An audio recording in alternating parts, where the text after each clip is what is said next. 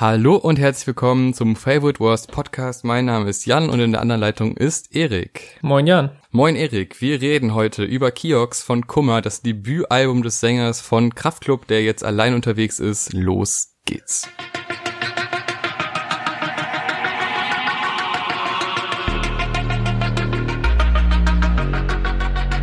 Also, Felix Kummer, wie du schon richtig sagst, vermutlich den meisten als Sänger der Band Kraftklub bekannt, aber auch schon unter diversen AKAs irgendwo rumgegeistert auf diversen Feature Parts und Songs ganz früher noch unter Bernd Bass eigentlich angefangen zu rappen, dann so in den letzten Jahren eher so unter Carsten Chemnitz hier und da mal auf so einem, so einem Trettmann-Song oder auf so einem zugezogen maskulin Song aufgetaucht. Und jetzt unter seinem echten Nachnamen Kummer sein Solo-Debüt rausgebracht, produziert unter anderem oder der Großteil von Blut, ähm, aber auch mit Unterstützung von den Drunken Masters und Steffen aus von der Kraftclub Band. Und wir gehen jetzt mal so Stück für Stück durch, wie sehr uns das gefällt, wie sehr uns gewisse Songs gefallen und wie sehr manche vielleicht nicht. Ich bin ja sehr gespannt auf deine Meinung, lieber Jan. Ja, ich bin auch sehr gespannt auf deine Meinung und vor allem äh, ist, glaube ich, auch Kummer selber gespannt auf die Resonanz, weil das ja doch ein sehr anderer Weg ist, weil Kraftclub ist ja dann doch eher die gute Laune äh, mhm. Rock-Pop-Band mit sehr catchigen Hooks und äh, eigentlich durchgängig ähnlichem Sound. Also ich mochte die immer sehr gerne und mag sie auch immer noch gerne, aber äh, da fand ich es umso spannender, dass so ein Solo-Projekt kommt und er schon angedeutet hatte, dass es etwas düsterer wird, dass es dann so mhm. düster ist, wie es jetzt wurde, hätte ich tatsächlich auch gar nicht gedacht, ähm, weil ich dachte schon, dass da ein bisschen mehr Pop einfließt. Ähm, ich muss aber, um es jetzt schon mal ein bisschen vorwegzunehmen, sagen, dass ich äh, durchaus positiv überrascht bin, aber es gibt Höhen und Tiefen, die wir, auf die wir jetzt sehr, sehr genau eingehen. Und ich würde sagen, wir fangen einfach vorne an. Mhm. Ähm, im Intro, also im ersten Lied, nicht die Musik, sagt er ja eigentlich schon sehr offen, was einem erwartet auf dem Album. Es ist mhm. genau nicht die Musik, äh, die du liebst und die du brauchst. Es ist nicht der klassische Hip-Hop-Rap, so, so selbstorientiert und äh, andere runterdrücken, sondern es ist eher ein, ein Offensein für Traurigkeit und ein gesellschaftliches Verlieren, was er da anspricht, äh, und auch ein Hass auf die Gesellschaft. Also das sehr krasse Kritik halt an diesem äh, gegenseitig runterdrücken, gegenseitig äh, oder sich selber profilieren, das äh, drückt er da sehr krass aus, vor allem äh, anhand von Kollega und Alpha-Generation und solchen Themen, die ja gerade im Hip-Hop sehr präsent sind, die ihm halt offensichtlich nicht gefallen und äh, ich glaube auch sehr vielen Menschen aufstößt. Ähm, ja, darum, darüber handelt der Song und er ist halt ein sehr guter Wegweiser, wie ich finde, was uns erwartet, oder? Ja, ja, also er bringt echt kurz und knapp auf den Punkt, was einen erwartet, äh, trennt sich auch, wie du schon richtig sagst, gleichzeitig von den anderen ab. Und ich finde halt die, die letzten paar Zeilen vom Rap-Part bringt's halt perfekt auf den Punkt mit dem Echte Männer weinen nicht. Und auf jeden Fall machen sie keine verweichlichte Befindlichkeitsscheiße wie ich. Das ist nicht die Und ich finde auch, diese Stelle ist so perfekt geflowt, auch wie das mit dem, mit dem Beat funktioniert, dass der halt komplett aussetzt genau. und dann halt zum Ende wieder reinkommt. Das hat direkt zum Anfang super viel Energie und ja, es baut halt eine Atmosphäre auf, die glaube ich über den Großteil des Albums erhalten bleibt, würde ich jetzt mal sagen, und sich auf jeden Fall abhebt von vielen anderen so aus der Deutsch-Rap-Szene. Ja, ich finde, das ist so eine gute Mischung aus traurig sein über die Situation, aber auch eine gewisse Aggression. Also es ist jetzt kein mhm. äh, sehr weinerliches Album. Es gibt zwar Ausnahmen, wo es schon so ist, aber generell dann doch eher ein etwas härter gerapptes Album. Äh, und auch die Beats sind ja dann doch sehr kräftig, gerade auch am Anfang. Ähm, ich finde, er hat auch da ein paar schöne Wörter. Einmal Modus Mioisiert, was ja die Modus Mio Playlist von Spotify anspricht und äh, die, die wird ja auch sehr oft aktuell ähm, kritisiert und andererseits gelobt, wenn man drin ist. Mhm. Und das ist ja doch durchaus eine Bewegung im, in der Musik, dass äh, sehr viele Singles kommen und sehr viel gleich klingt, um da reinzukommen. Äh, das kritisiert, kritisiert er. Mir wird's manchmal ein bisschen zu, ich will nicht sagen emo, aber so zu traurig, dieses äh, Selbsthass-Welthass-Mix, das war dann irgendwie so ein bisschen es fühlte sich so ein bisschen an wie Teenie-Trauer. Das stört nicht wirklich, aber ähm, ja, kennst du, also ne, diese, diese 16-jährigen Mädchen, die so traurige Facebook-Posts machen, das kommt auch später noch. Das sind so kleine Nuancen, die mich stören, aber ansonsten ein sehr, sehr starkes Intro, man weiß direkt, äh, wo man dran ist und gerade auch diese Stelle, wo der Beat aussetzt und er wirklich gut float, äh, die hat sehr starke Wirkung. Und man hat Bock auf mehr.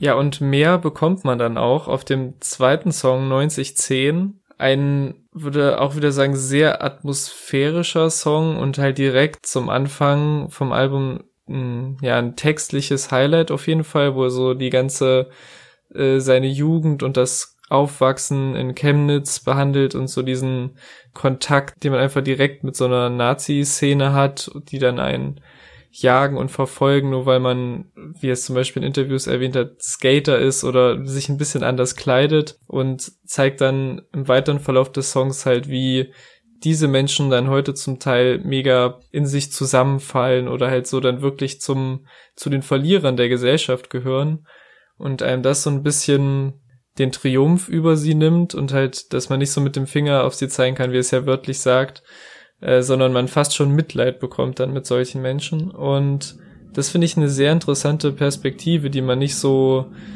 also ich würde schon sagen, dass es auf jeden Fall auch ein Anti-Nazi-Song ist, in Anführungszeichen, aber es ist jetzt keine klassische Perspektive, die halt super platt und plakativ ist, was auch okay ist, aber der geht halt wirklich richtig tief und man fühlt so seine Vergangenheit, man fühlt so was die Stadt aus ihm gemacht hat, jetzt mal ganz übertrieben gesprochen, aber man, man spürt so alles, was er mit in sich rumträgt, dass er das in den Song gepackt hat und in diese Geschichte. Und ja, das finde ich textlich super gelungen. Ich finde es auch musikalisch super gelungen. Es gibt ja da ja. dieses, es klingt zumindest so ein, so ein Kindersample, ja. was sehr bearbeitet wurde. Äh, das hat wirklich eine starke Wirkung.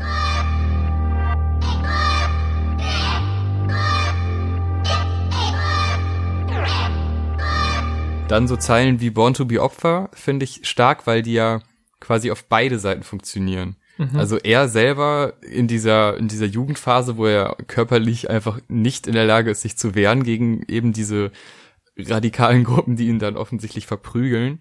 Äh, aber so gesehen ist ja auch der Rechtsradikale mehr oder weniger in so Strukturen aufgewachsen, äh, wo er im Endeffekt ein Versager wird in der Gesellschaft, mhm. so immer weiter abfällt. Und ich glaube, dass dieses Born to be Opfer, das kann man dann halt wirklich auf beide ziehen, äh, beziehen.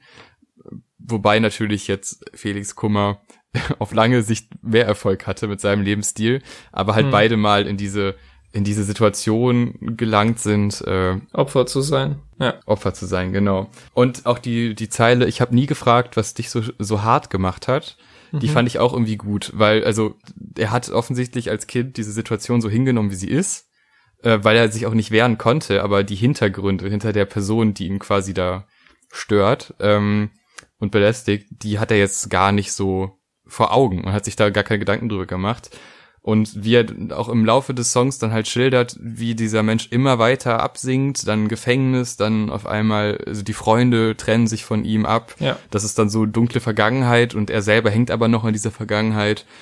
Ja, das ist, glaube ich, ein, ein, Weg, den doch einige gehen, die in diese radikalen Schienen, äh, rechtsradikale Schiene abdriften. Und das finde ich ganz schön dargestellt. Und auch dieses, der Mensch ist so weit runtergekommen und so vereinsamt und so ja, hat einfach nur noch ein erbärmliches Leben, dass man gar nicht mehr diesen Hass verspüren kann. Weil mhm. man halt auch ein Stück weit Mitleid hat, dass ein Mensch so abstürzen kann. Auch wenn man das wahrscheinlich damals nicht gedacht hat, weil man merkt ja in der Hook schon, wie er die ersten zwei Zeilen mit, ich würde gern mit dem Finger auf dich zeigen, wie viel, wie viel Wut da quasi drinsteckt, ja. aber dass man dann merkt, okay, das ist jetzt fehl am Platz, weil der Mensch hat einfach verloren in dem Moment. Äh, das finde ich ein sehr, eine sehr starke Message. Und es ist auch irgendwie, es ist ein ganz guter Zwischenweg. Also es ist jetzt auch nicht so ein Song, wo man jetzt äh, denken könnte, so hier umarmt Nazis, die haben so das Mitleid verdient. So ist es ja auch nicht. So, es geht ja in eine. Genau. Ich finde, der findet einen ganz guten Mittelweg zwischen, okay, ich habe schon eher Mitleid, aber ich will auch nichts mehr mit dir zu tun haben. So sehe ich genauso und ich finde, der Song danach äh, bietet fast genauso viel. Mhm. Bei dir hat die vielleicht schönste Hook auf dem Album, das ist wirklich eine fantastisch gesungene Hook. Bei dir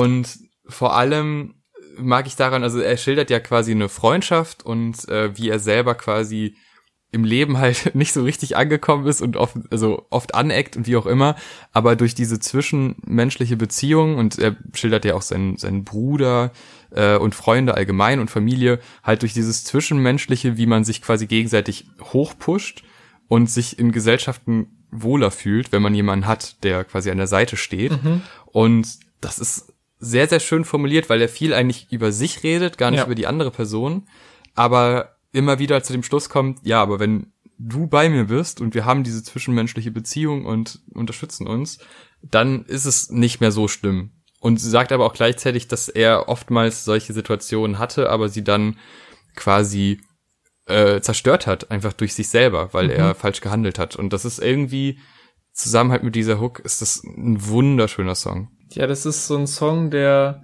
ich sag mal, rein oberflächlich, wenn man jetzt erstmal so einen Titel liest bei dir und so denkt man, okay, jetzt kommt der nächste random Liebessong. Also habe ich jetzt nicht erwartet von ihm und auf dem Album, aber könnte man denken. Und eigentlich geht's die meiste Zeit um ihn und seine Unzulänglichkeiten und Schwächen, die er halt super offen so auf den Tisch packt und auch ähm, so Zeilen wie Unsicherheit überspielt mit Arroganz oder vor allem dieser dieser Widerspruch von ich wollte immer, dass alle denken, es wäre mir egal, was alle denken. Und aber auch, finde ich, im zweiten Part steckt auch wieder diese, stecken auch wieder diese Verlustängste drin, wie lang diese Beziehung äh, überhaupt noch gut geht und diese Angst, das wieder zu ruinieren und diese Unsicherheit. Also es ist auf jeden Fall nichts, was er jetzt irgendwie überwunden hätte oder wo er sagt, hier früher war ich unsicher, jetzt bin ich so, sondern es ist, schwingt auch immer noch so mit. Ähm, mir gefällt auch besonders gut die Zeile Dinge einfach gemacht, die man einfach nicht macht. Ähm, und das finde ich zeigt auch so ein bisschen dieses, also der erzählt ja in der Form von sich, wo er eben nicht eine Person an seiner Seite hatte und dass ihm da in diesen Lebenssituationen dann vieles halt sehr egal ist und mhm. das Ganze rundherum erst eine Wertigkeit bekommt, wenn diese Person bei ihm ist und diese Verbindung entsteht äh, ist ja auch in der Hook so, ne, ähm, wird alles anders, alles anders wegen dir. Also nicht nur er selber wird anders, sondern die ganze Umgebung verändert sich und seine Sicht auf diese Umgebung mhm. durch diese Person. Und äh, ja, das ist irgendwie sehr, sehr schön formuliert und ich, also ein klassisches Ding im Pop ist es ja, die Hook am Ende zweimal zu wiederholen. Mhm. Ja. Und das tut er ja auch. Aber ich muss sagen, es hat bei dem Song eine unglaubliche Wirkung. Also das ist wirklich, da hat er meine Erlaubnis, das kann man in dem Moment wirklich zweimal einfach wiederholen mit so einer wirklich sehr, sehr kurzen Zwischenpassage. Einfach weil diese Hook so schön ist und so viel Emotionen rüberbringt. Mhm. Äh, da hat es auch keinen Part mehr gebraucht. Es war erzählt, aber man kann noch ein bisschen diesen Song genießen und deshalb zweimal die Hook am Ende eine sehr gute Entscheidung. Das ist wirklich einer der besten Songs, wenn nicht sogar der beste auf dem Album. Dann geht's ins Meer. Wir sind auf dem Schiff. Aber das Schiff ist nur eine Metapher, oder Erik? Ja, ich nehme an, das Schiff könnte eine Metapher sein für again Chemnitz, ähm, die Stadt, in der er aufgewachsen ist. Und ähm, am Anfang ist mir jetzt irgendwann aufgefallen, könnte man diesen diesen Synthesizer, den man kurz hört, ähm, könnte auch so eine Art Echolot sein. Die See ist rau, die Wolken sind schwer. So ein bisschen hm, von, von der Akustik her, der dann so in den Beat übergeht und das ist halt so, so Zusammenspiel aus Beat und quasi den, der Metapher im Text und so. Sowas finde ich immer mega gut und ja, das Schiff ist nicht, ähm, sag ich mal, nicht gerade auf, auf Hochkurs, sondern es ist eine Metapher für ja all die Probleme, die die Stadt hat, in der er lebt und aber auch all die, ich sag mal, jetzt Berichterstattung drüber und ich fand auch sehr interessant, dass er hat in einem Interview erzählt, dass dieser erste Part, der quasi erstmal so eine Zustandsbeschreibung ist, sag ich mal, dass der vor längerer Zeit entstanden ist und dieser, diese zweite Strophe, in der quasi das Schiff zu sinken droht, dass die erst nach den äh, Vorkommnissen in Chemnitz im letzten Jahr entstanden sind und das passt, also es ist mir habe ich nicht von Anfang an gedacht, aber es, es ergibt voll Sinn, wenn man das dann nochmal hört. Und auch diese unterschiedlichen Stimmungen, die in den einzelnen Parts vermittelt werden. Und das, das ist einfach ein sehr gutes Konzept. Ich bin nicht immer Fan von so Metapher-Songs, wenn die so das die ganze Zeit durchgezogen wird, aber hier funktioniert es echt gut, weil auch viele äh, viele Details passen und dieses, ähm, also diese ganzen Bilder sind an dieses Schiff quasi geklammert und dadurch, äh, ja, finde ich, funktioniert die Metapher sehr gut. Ja, ich mag es auch, dass er quasi trotzdem noch diese Stadtverbundenheit hat. Also ja. es ist ja nicht so, dass er sich da nicht wohlfühlt. Genau. Er sieht nur die Probleme, die halt offensichtlich sehr groß sind in dieser Stadt. Äh, und aber ich finde, da kommt auch so ein bisschen so eine, ja, Machtlosigkeit ist vielleicht viel gesagt, aber so eine, ähm, also dadurch, dass er sagt, so, man singt dagegen an, aber im Endeffekt kommt nicht viel. Und er hatte ja jetzt auch, ähm, war ja bei Wir sind mehr, war glaube ich auch beteiligt. Ja. Und dann hatten die ja letztens noch mal ein Festival, wo er, glaube ich, das äh, mitgegründet hat. Also dieser Kampf quasi mit Musik gegen rechts, mhm. weil rechts ist da ja ein großes Problem. Die braunen Flecken sind ja nicht braune Rostflecken, mhm. weil das Schiff rostet, sondern das fand ich auch sehr schön, äh, ja. eben Nazi. Ja, das finde ich echt eine sehr schöne Metapher, dass die auch quasi so der Auslöser fürs Sinken sind. Also so die Stadt ist eh schon nicht so schön beschrieben, aber der wirkliche Auslöser, dass Wasser reinkommt, sind halt diese braunen Flecken, äh, die Rostflecken, die sich dann halt zu Löchern formen. Ähm, auch dieser diese ja Medien-Talkshow-Kritik ähm, mhm. Dieses, es wird von außen drüber geredet, aber ne, nächster Tag, nächstes Thema und das ist ja wirklich einfach so. Äh, ja. Es kann zwar sein, dass sich Sachen wiederholen, wenn dann der nächste Aufschrei passiert, aber so ganz schnell aus dem Auge, aus dem Sinn. Ähm, ja. Mhm, und ich finde auch, ich finde das gut, dass du die äh, Connection zu jetzt äh, Wir sind mehr und Kosmos Chemnitz nochmal gemacht hast, weil das ist auch, glaube ich, das, was ähm, ja, dass der Song so ein bisschen quasi die stärkt, die noch auch mit ihm auf dem sinkenden Schiff sitzen und äh, halt versuchen wirklich durch halt so kulturelle Sachen und so Engagement was zu ändern an Bord des sinkenden Schiffs, die halt hin und her rennen und äh, flicken an die Sch Schiffe flickt man nicht, oder? Keine Ahnung. Bestimmt. Und so äh, Klebeband über die Löcher ähm, kleben. Das halt, dass er so eine mh, mm, also quasi eher so eine Ode an das Engagement ist, als jetzt ähm, so ein, er, er hat nicht vor, das Schiff zu verlassen. So ist genau. ein bisschen der Vibe. Ja, genau, dieses im Inneren helfen und nicht von außen drüber sprechen, genau. das äh, ja, verdeutlicht er da auf dem Song. Danach nimmt das Album eine drastische Wendung, weg vom Schiff hin zum alt werden. Mhm. Ähm, und ein äh, überraschendes Feature, Max Rabe, mhm. ist mir tatsächlich bekannt, auch wenn es ein Klassiksänger ist, aber das ist so ein, ja, oder Jazz-Klassik, so beides so ein bisschen. Ähm, ist aber so ein, ich sag mal, medienpräsenter, mhm. mainstreamigerer, äh, klassischer Sänger, der aber auch, wie ich finde, eine sehr nette Stimme hat, also sehr so pointiert und vor allem auch, er hat tatsächlich sogar Lieder, die ich mal gehört habe, äh, unabhängig von irgendwelchen Features. Aber das war irgendwie von eine Überraschung, weil ich habe nicht auf die, die Featureliste geschaut.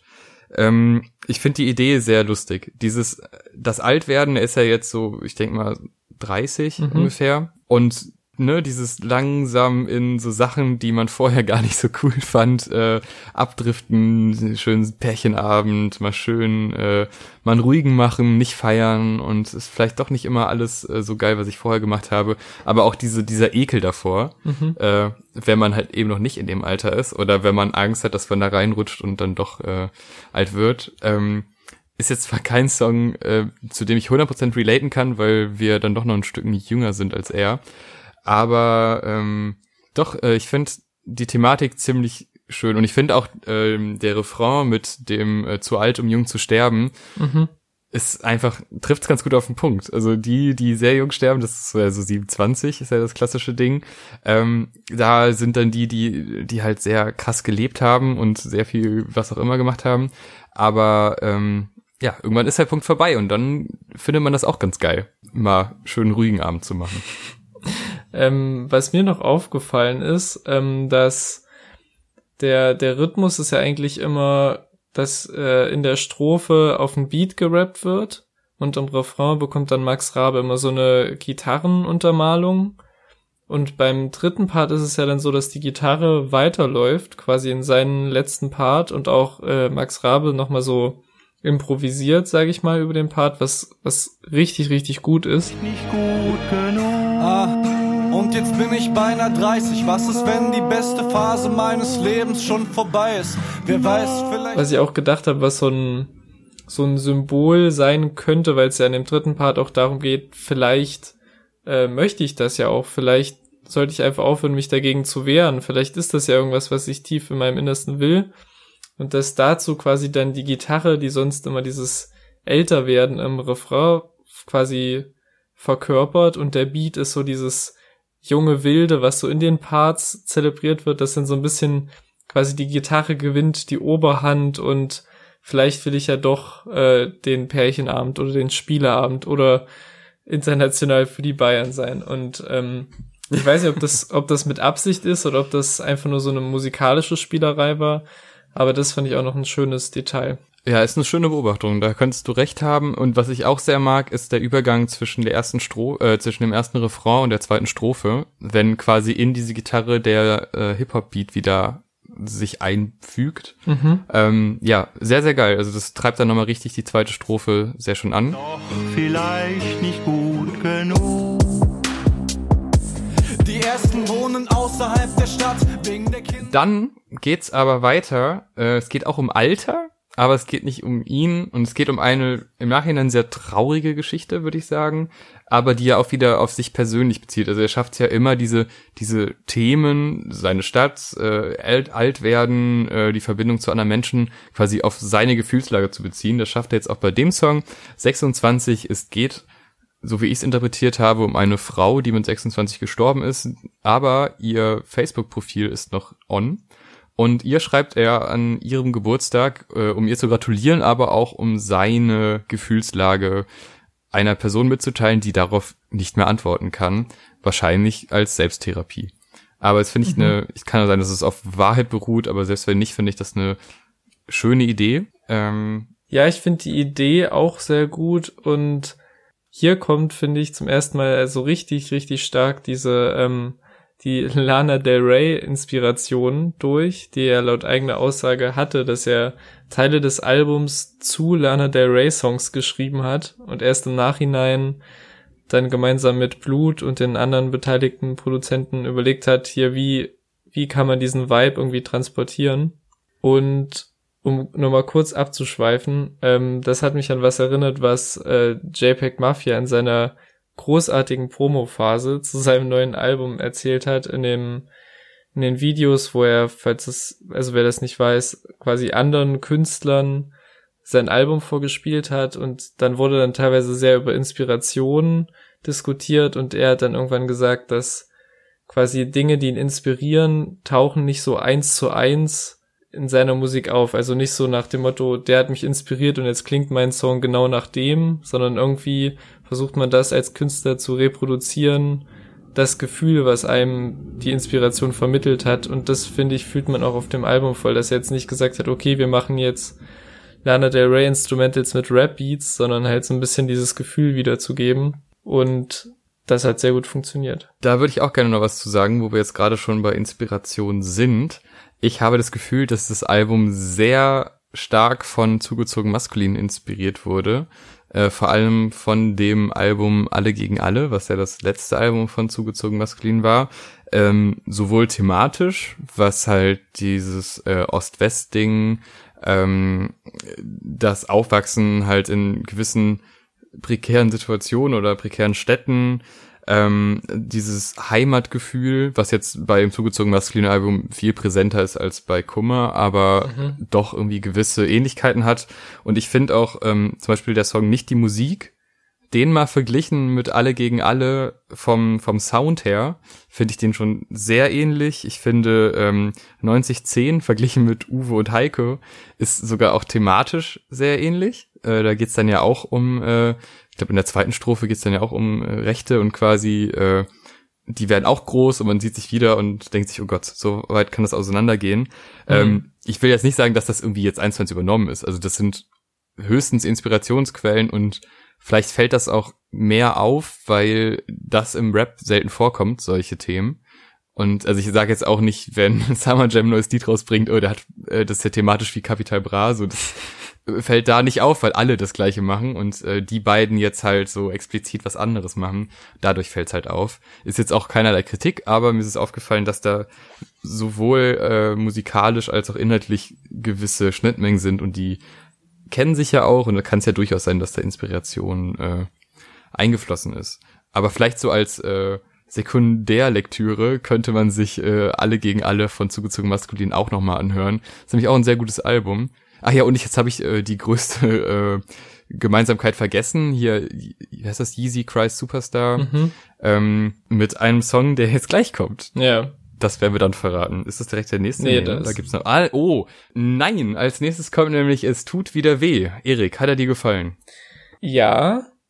Ähm, aber? So, ja, nicht aber, aber generell ist das Album ja sehr, ich sag mal, bedrückend und auf eine Art auch bisschen herunterziehend und das ist halt so der, nicht der musikalische, das will ich auf keinen Fall sagen, aber so der emotionale Tiefpunkt. So, ich glaube, an dem Song hat man so den, nach diesem ganzen Angst vorm Älterwerden, dann mit 26 diese, diesen tragischen Hintergrund, sag ich mal. Und dann halt, es tut wieder weh.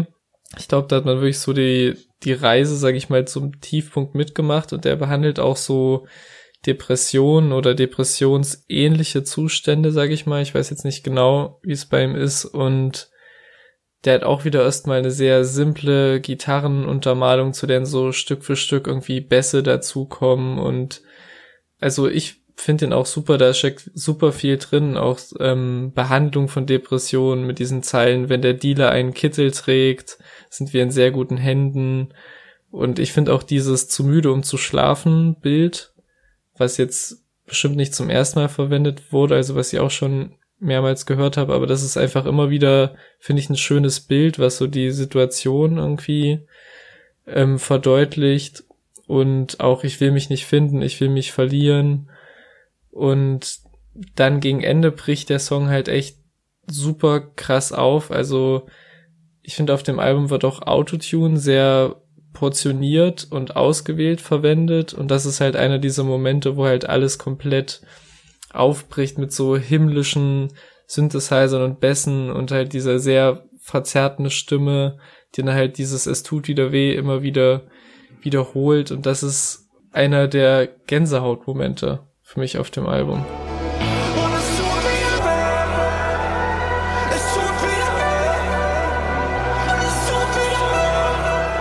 Ja, finde ich auch sehr, sehr stark. Also ich glaube schon, dass es da um Depressionen geht. Also wenn er, also die Tabletten, die er anspricht, das ist ja sehr wahrscheinlich sein Antidepressiva. Hm. Äh, aber ich finde dieses Bild mit, äh, wenn der Dealer einen Kittel trägt und ja. äh, wenn es verschrieben ist, dann kann es ja nichts Schlimmes sein und kann, äh, also muss ja gut sein. Ähm, das sind einfach sehr, sehr kluge Sätze in einem sehr schwierigen Feld, weil natürlich sind Antidepressiva jetzt nicht per se schlecht äh, aber die Wirkung, die sie auf ihn haben und dieses, dieses Umfeld und dieser Drogenbezug, der ist äh, sehr schön dargestellt. Ähm, mhm. Genau, also wofür es ein Rezept gibt, kann so falsch nicht sein. Äh, Finde ich einfach eine sehr gute Zeile. Und die mit dem Kittel hast du ja schon erwähnt. Dann muss ich aber sagen, driftet das Album thematisch und musikalisch total ab. Also äh, du bist dann gerade an diesem Tiefpunkt und dann geht's auf einmal um Klamotten. Ja. Und das stört mich ein bisschen. Also ich finde, die Reihenfolge der Songs ist ein bisschen merkwürdig gewählt. Ich meine, ich kann verstehen, dass man quasi die Banger nicht zusammen bündelt und rundherum nur trauriges Zeug machen möchte. Aber ich verstehe nicht genau, wie da jetzt der Übergang, also ob das jetzt der bestgewählte Übergang ist. Hm. Von dem Song auf äh, zu wie viel ist dein Outfit wert? Findest du, also ich hab's äh, ich finde das eigentlich voll gut, dass dieser Song halt, also dass dieses Album genau quasi nach dem Tiefpunkt, dass dann, sage ich mal, die zwei lockersten Songs kommen mit Abstand auf dem Album. Also es ist passend. Also du hast schon recht, es könnte, wenn man jetzt davon ausgeht, dass man so einen weichen Übergang schaffen will zwischen zwei Themen, aber ich meine, von welchem Song will man denn eher auf wie viel ist dein Outfit wert überleiten? Also ich finde das schon ganz gut, dass man quasi vom Einstieg über das Aufwachsen in Chemnitz, über persönliche Probleme, diesen ganzen, sag ich mal, diese, diesen Weg nach unten mitgeht und dann war echt so ein Punkt, wo ich dachte, okay, wie soll es jetzt weitergehen? Und dann kommen erstmal zur Auflockerung, sag ich mal, so zwei relativ hittige Sachen. Ähm, das fand ich schon, also jetzt einfach zum zum Hören war das eine gute Auflockerung. Ob jetzt der Übergang so perfekt ist, ja, das vielleicht recht, aber Das hat es halt direkt wieder aufgelockert erstmal. Ich war, also es tut wieder weh, ist ja wirklich der Tiefpunkt und wie viel ist sein Outfit wert, ist quasi der Hochpunkt vom, von Energielevel her. Und das ist schon sehr krasse Diskrepanz drin. Aber es sollte eigentlich nur eine Randnotiz werden, äh, denn wie viel ist dein Outfit wert, ist ein Song, äh, ja, es ist einmal die Kritik an Marken und am, äh, am Image, beziehungsweise am Prestige, was man durch Marken bekommt. Ähm, aber damit natürlich auch gleichzeitig eine Gesellschaftskritik anhand dieser tollen YouTube-Videos, wo Menschen ihre Outfits vorstellen auf der Straße, die, äh, oh Wunder, relativ teuer waren und mhm. deshalb beeindruckend sind und nicht äh, irgendwie sonderlich gut gestylt oder so, sondern einfach, ja, ich habe Balenciaga-Schuhe, bitteschön, bin mhm. geil. Ähm, und da ist ja diese, die Line mit äh, 100 Euro zwischen angesagt und unbeliebt. Mhm. Und das ist halt echt krass, ne? Also das ist ja, wenn man sich überlegt, 100 Euro ist, ist halt wirklich schon ausschlaggebend, ob man dann als cool gilt oder nicht. Das ist durch die Line ziemlich schon auf den Punkt gebracht. Das ist eigentlich die, ich finde, das ist ja die größte Kritik daran. Jetzt gar nicht, dass es diese Marken gibt, sondern einfach diese Wertigkeit, die denen gegeben wird mhm. durch Gesellschaft und durch auch natürlich Marketing der einzelnen Firmen. Ein sehr cooler Song. Mhm. Und auch dieser, sage ich mal, Produktionsaspekt, also mit Life is nice, da wo man die Schuhe trägt und Life is nicht so nice, da wo man die Schuhe näht. Das ist auch eine sehr gute Line. Und halt dann auch am Ende wieder dieser, ich sag mal, Kollegerbezug, wo er dann sagt, Kleider machen Leute 3K Lederjacken, aber immer in die Masse, Freunde. Jeder kann es schaffen. Also erst angeben mit allem, was man hat und damit halt auch Einfluss haben auf Kinder, die dann von ihren Eltern Unmengen an Geld einfordern, um sich Balenciaga-Schuhe zu kaufen, aber Hauptsache jeder kann es schaffen. Ab in die Masse, ihr seid Alpha, so. Ja, ich mag auch diese, dieses Audio-Snippet, wo der gefragt wird, ja, wie kannst du das leisten? Und dann so, ja, ich resale halt. Ja. Und dann, ja, und deine Eltern, ja, okay, meine Eltern geben mir auch was so. Ja. Das, dieses gar nicht mehr realisieren oder nicht zugeben wollen, dass es äh, daran liegt halt, dass man schon gut Startkapital hatte. Ja. Und dann so tun, ja, ich verkaufe halt weiter. So, ja, nee, du musst dir das ja erstmal leisten können, um es weiter zu verkaufen. Ähm, ich mag auch, dass er das in einer klassischen Marken-Hip-Hop-Hook mhm. äh, eingebaut hat. Also es ist ja wirklich, eigentlich könnte die ja auch von x-beliebiger Rapper jetzt hier einfügen, UFO oder so, äh, gedroppt werden, aber halt mit dieser Kritik drin. Das ist äh, sehr gut, dass er da das, das, das Feld, was er kritisiert, quasi musikalisch nicht, äh, nicht verlässt, sondern dass er in diesem musikalischen Feld bleibt und darin kritisiert. Aber wie viel ist dein Outfit wert? Nike, Louis, Gucci, Dio, Fendi, Prada. Wie viel ist dein Outfit wert? Aber nein, so geht's nämlich weiter. Der nächste Banger, du hast es ja eben schon angekündigt, ähm, vor allem ein Song, der, äh, der jetzt inhaltlich auch wieder, es, es, es geht um Hip-Hop auch, mhm aber jetzt geht's halt wirklich nur um Hip-Hop. Also jetzt ja. geht's wirklich nur um, also es werden Rapper gedisst, könnte man schon sagen. Es ist ein Diss-Track. Ist eigentlich, eigentlich ein klassischer Battle-Rap-Song, ja. Und mit vielen Features. Zwei sogar. Ganze zwei Drittel aller Features der Platte sind drauf. Ähm, ja. ja, mir gefällt der sehr gut. Mir gefällt der Beat. Der geht heftig nach vorne und es werden heftig äh, Floskeln angegriffen, die Rapper so droppen, so nach dem Motto, hier in Amerika wäre ich so und so large, das liegt einfach an Deutschland, Leute. Und ich mag auch, wie diese Hook reinkommt. Wenn man etwas oft genug sagt, wird es irgendwann wahr. Aber nein, aber nein, aber nein, du denkst eine Zahl und... Und auch die so Sachen wie, dass die letzte Line in der Hook dann ist, du meinst, in der Hook kommt noch ein lustiger Vergleich, aber nein, also ein bisschen auf so einer, auf so einer Meta-Ebene mit der Hook spielen. Einspruch. Ja. Die finde ich total cringy. Also das ist, nee, das hat mich richtig gestört. Das stört mich auch immer noch bei mehrfachen Hören. Ich finde die Line, also den Anfang super stark, aber dieses, ja, du denkst, jetzt kommt was Witziges, aber nö, das bleibt einfach genauso wie es ist, finde ich jetzt persönlich nicht so funny. Und weißt du was? Das habe ich mir gedacht. Ich habe, während ich das gehört habe, jedes Mal gedacht, oh, das wird mir der Jan wieder um die Ohren feuern. Das, das ist dem wieder zu klassisch deutsch-rappig. Das ist so eine. Ja. Ja. Ich, ich mag das Elguni-Feature, um mal wieder ins Positive zu kommen. Sehr gut. Ich mag die, äh, die Laien, Rapper lügen, aber halb so wild, Zahlen lügen auch. Mhm. Mega stark. Mega. Gerade in der Zeit, wo äh, Klicks gekauft werden ja. und dadurch auch Hypes gekauft werden, ist das einfach mega gute Line. Zweite Feature finde ich allerdings, ähm, also Kiki, spricht man die so aus? KK, glaube ich. KK, ja. KK, okay. Ist ähm, vom Flow und so, von der Delivery eigentlich super aber irgendwie ist das so pointenarm Hm, Findest finde du? ich. Also da sind so, ja, da sind so ein, zwei Sprüche, aber ich finde, also da ist so nicht so die Betonung auf die Pointen. Weißt du, bei Elguni hast du dann die zwei, drei Adlibs, die das nochmal witzig machen und du hast, der rappt ja immer sehr, ähm, wie soll man das sagen, so halb schreiend. Mhm.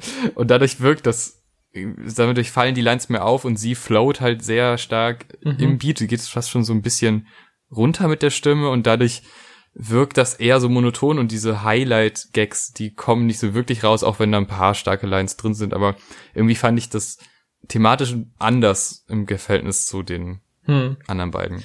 finde, da sind schon viele gute Lines drin, aber du hast schon recht, sie trägt es halt anders vor. Es ist halt komplett der Kontrast zwischen allen drei Rap-Parts eigentlich. Aber das hat mir eigentlich ganz gut gefallen. Ich finde auch, bei ihr wird halt wieder dieses äh, Frauen- und vor allem Männerbild im Deutschrap aufgegriffen und kritisiert. Also Rapper streiten, was ein Mann ist. Das finde ich auch sehr gut. Es hat direkt dieses Bild, dass einfach so ein Haufen Typen im, im Kreis stehen und jetzt sich gegenseitig äh, auf sich einprügeln, wer der größere Mann ist.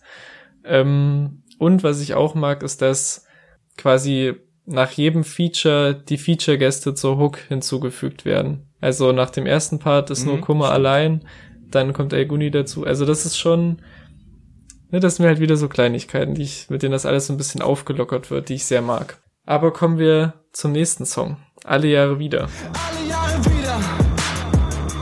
Alle Jahre wieder. Ich schwöre, irgendwann bin ich die ganze Kacke nieder. Da wird nicht so viel gemocht, da wird eher gehatet gegen den Sohn. Äh, da besucht er, ich denk mal, die Familie. Ja, Wahrscheinlich Weihnachten, was so das, das Ding ist. oder? Also laut dem wunderbaren, der wunderbaren Rap-Woche ähm, ist es, geht's um eine Schwiegerfamilie, eine ehemalige, glaube ich. Ja, okay, Ja. okay. Aber also, äh, ja, ist ja trotzdem irgendwie ein Familienbesuch, ob jetzt äh, intern oder externe Familie. Ähm, Es geht schon sehr ins Eingemachte. denn genau, es geht ins Eingemachte, es wird ähm, sehr viel an ihm kritisiert und äh, dann aber auch so an der Umgebung. Ne? Dann ist ja, da war früher mal so und so und jetzt heute steht dann Rewe Ja. und ah, alles verändert sich und ihr mit euren komischen Klamotten und so. Also quasi Menschen, die ein bisschen in der Zeit stehen geblieben sind und sich nicht mehr an das gewöhnen, was im jetzigen, was halt im Jetzt passiert und äh, das dann halt auslassen an der jüngeren Generation und die dann äh, für auch irgendwie zu schwach halten, ne? Also da Ja. ist ja auch wieder dieses Schwäche zeigen Ding, das kommt da offensichtlich nicht gut an. Ähm, ist aber auch ein Song, der sich nach einer Strophe auserzählt. Also da ist jetzt nicht noch irgendwie ein Twist drin oder noch eine andere Sichtweise, sondern da geht's halt weiter mit Vorwürfen und äh, ja, alle Jahre wieder, ne? Da gibt's dann neue Vorwürfe. Ist nette Idee, ganz gut umgesetzt, aber jetzt wenig Abwechslung. Hm, Also ich finde, dass es im, im zweiten Part wird ja auch der Beat so ein bisschen bedrohlicher und aggressiver, finde ich. Und die, ähm, ich habe schon so für mich festgestellt, dass die ähm, die Einschläge kommen schon näher, finde ich, beim zweiten Part. Also ich finde, das wird schon ein bisschen persönlicher und steigert sich, weil beim ersten Mal ist ja, wie du sagst, noch dieses, da steht jetzt ein Rewe und mehr, oh, dieses Jahr wieder nur Matsch und Regen. Und beim zweiten Mal, beim zweiten Part ist dann halt so, für dich muss man sich schämen, äh, seit wann äh, bist du Vegetarier? Also viel mehr so, wird viel härter gegen ihn geschossen und was für mich von all den Sachen immer noch der härteste Spruch ist, ist ja dieses, in meinem Haus rede ich immer noch so, wie es mir passt. Ich, ich fühle auf jeden Fall diese Wut, die in den Song geflossen ist. Das merkt man echt. Ja, ja, das kann ich auf jeden Fall gut nachvollziehen, auch wenn ich es noch zum Glück noch nicht erlebt habe. Aber ähm, ja, kann man gut nachvollziehen, den Punkt, der kommt halt auch sehr deutlich rüber. Ähm, ja, da sind wir schon fast am Ende, ne? Mhm. Noch zwei Songs und der Song okay. Und da ein bisschen Kritik kann man ja auch mal Okay. machen. Den finde ich tatsächlich, äh, also erstmal dieses Ich hasse alle Menschen ist für mich immer noch ein Ding, wo ich mir denke, nee, tust du nicht. Das ist, also kommt nicht so rüber. Also irgendwie ist das, das ist so, das ist so ein, ja, das meine ich mit so 16-jährigem Mädchenspruch, dieses, ich hasse alle, aber die eine Person, die macht mich jetzt super glücklich. Vielleicht in dem Moment ja, aber das ist was, was man nach einem Jahr wieder löscht auf Facebook. Ja, aber hast du schon mal von Überspitzung oder sowas? Hat man schon mal was gehört, ja, oder? aber soweit ist der Boden, der Bogen aber überspannt. Ja? Erik. Hm, finde ich schon. Ist jetzt nur mein persönliches Empfinden. Außerdem sagt er doch bei dir auch, äh, dass äh, nicht, dass durch die Personen, durch die Freundschaft oder was auch immer, dass äh, sich alles rundherum auch verbessert. Ja. Und das ist ja jetzt dann auf einmal nicht mehr der Fall. Weil da ist ja immer noch alles scheiße, aber du bist ganz okay. Ja, ich verstehe schon, was sich daran stört. Für mich ist es ein weiteres, also für mich ist das auch eins der Highlights. Vielleicht mein, mein okay. Lieblingssong, eine der größten Ohrwürmer auf jeden Fall auf der Platte. Also ich finde die, wenn das, wenn das in die Hook geht, so mit diesen okay, okay Background Vocals, die vermutlich von Blut kommen, zumindest klingt so sehr wie er. Bist du okay? Okay,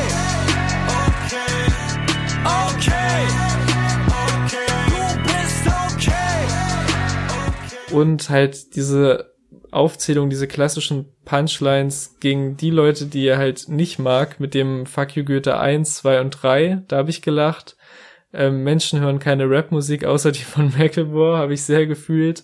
Ja, ähm, das stimmt, das ist wirklich ein Highlight. Also da sind schon ganz viele tolle Sachen dabei, auch dass diese diese Pre-Hook mit dem Ich bin Misanthrop, die wird ja beim ersten Mal noch so gesungen und beim zweiten Mal wird die dann so ein bisschen aggressiver gerappt und so.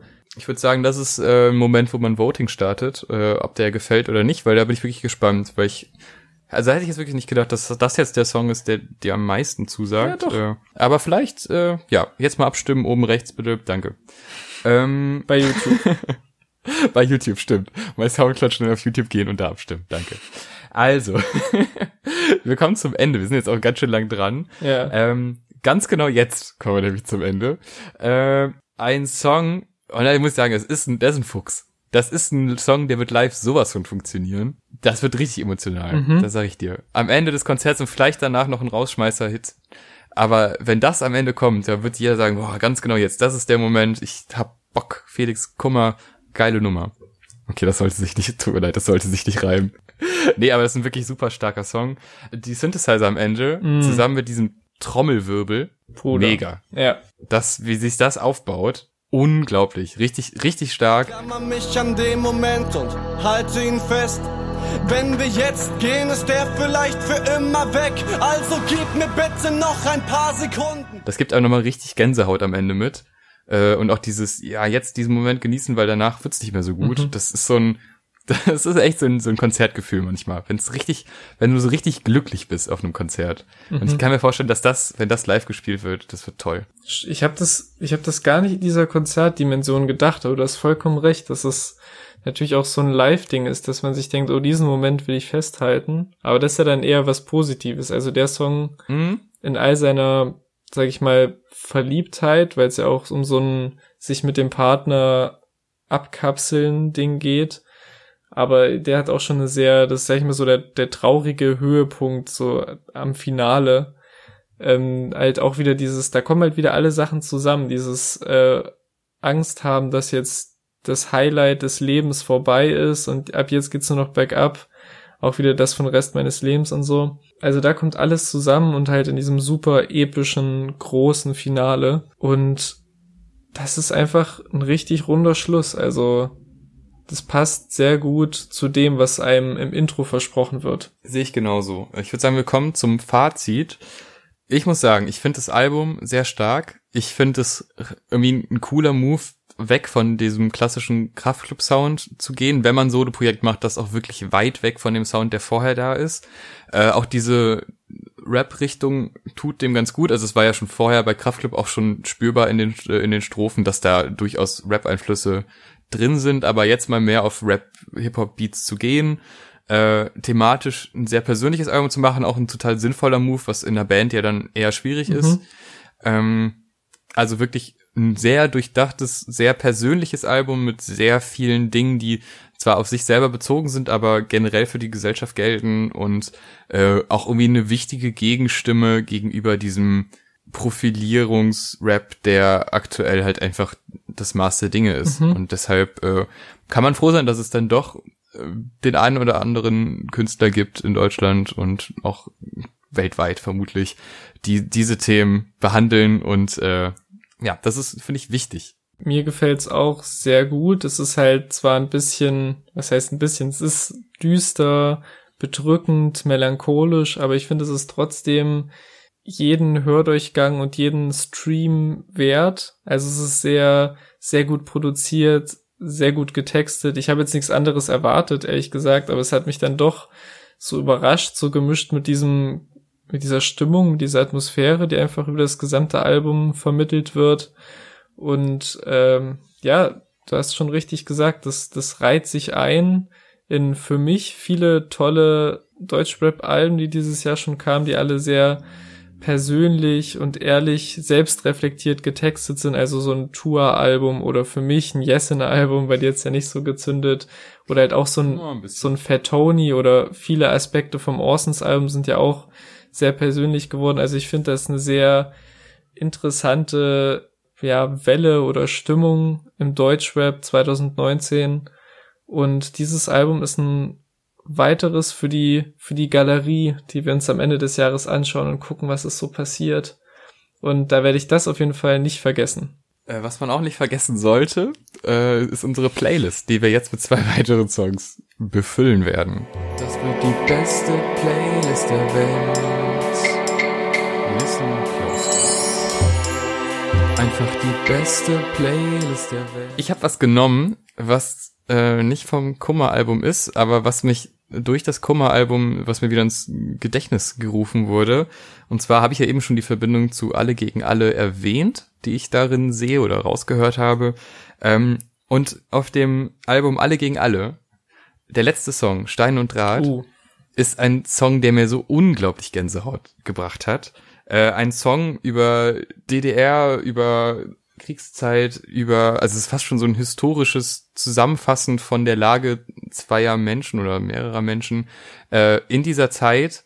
Also wirklich verschiedenste Geschichten aus dem Leben der Eltern bzw. Großeltern ähm, der beiden Rapper und spätestens in der zweiten Strophe, wenn die sich dem Ende neigt und äh, Testo dann anfängt zu schreien und das mündet dann wieder in dieser ruhigen äh, Land zwischen Berge und Meer Hook. Mhm. Oh, das ist einfach ein wahnsinnig toller Song.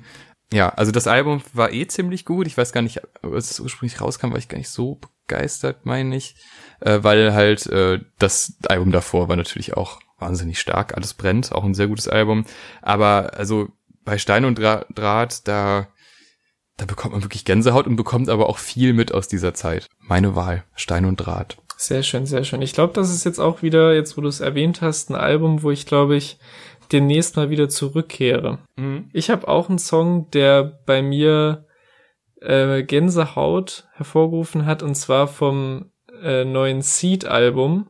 Oh, bitte. Und zwar der, der, der erste Song Ticket. Ah, okay. Ich finde der beste Song vom Album mit Abstand und auch einer, der so ein bisschen ich nenne es einfach mal dieses Seed-Gefühl, was ich so seit, weil ich die Band auch schon ewig kenne, das war auch so eine der ersten, eine der ersten CDs, die ich mir damals gekauft habe, als es noch CDs gab, liebe Kinder, äh, war ein Seed-Album.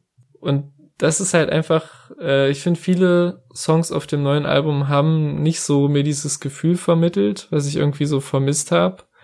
Und das ist einer, der halt einen ganz, ganz eigenen Vibe hat und wunderschöne Gesangspassagen und Melodien hat und deswegen ein wunderschöner Gegenpol zu allen, sag ich mal, relativ aggressiven Sachen, die vielleicht schon in unserer Playlist sind. Deswegen Seed Ticket. Sehr schöne Wahl, eine Hymne aufs Leben. Wir hören uns beim nächsten Mal. Bis dahin viel Spaß mit der Playlist und mit den anderen Folgen. Bis zum nächsten Mal. Tschüss. Ciao.